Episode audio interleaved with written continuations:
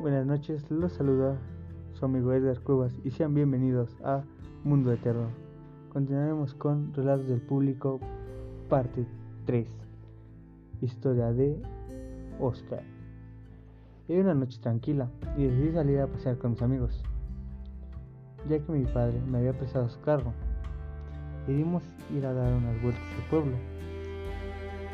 Ya aburridos, decidimos ir a un cerro cercano que decían que la vista era muy buena.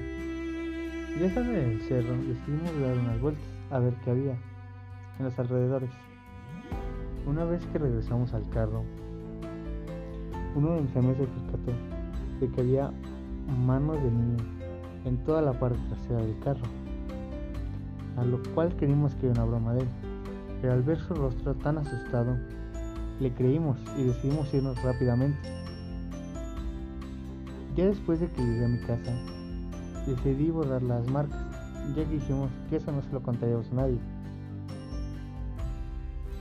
Cuando regresé la parte trasera ya no había nada, a lo cual me dio más miedo. Decidí entrar rápidamente a mi casa y desde entonces no me gusta salir de noche y menos en carro, por miedo a que me suceda lo mismo. La niña fantasma. Si bien esta historia no me sucedió a mí, le sucedió a mi sobrino. Ya hace unos, ya hace un tiempo, yo me encontraba limpiando una casa, que era de una amiga mía, ya que ella no estaba. Y me habían encargado a mi sobrino, así que decidí llevármelo conmigo. Ya estando ahí, él empezó a jugar en el, en el patio y lo vi muy, muy bien jugando ahí mientras yo limpiaba. Después de un rato, se me acercó y dijo, hay una niña, puedo seguir jugando con ella. Nada más que de vez se enoja mucho y pone una cara muy fea, a lo cual me dio algo de curiosidad, ya que casi aquí no había niños. Pero no decidí tomarle tanta importancia.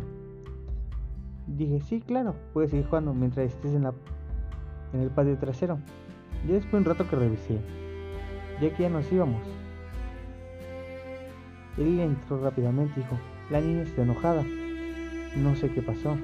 Cuando me decidí asomar, no había nadie, a lo cual me dio más miedo y salí y salimos rápidamente de la casa. No he vuelto a la casa de mi amiga, por miedo a que suceda algo, y menos llevar a mi sobrino. Ya que le pudiera hacer algo peor a él.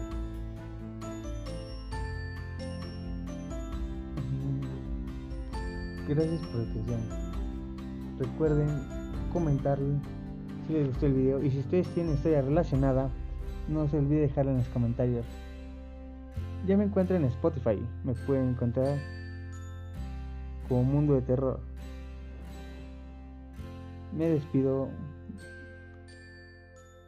y hasta la próxima.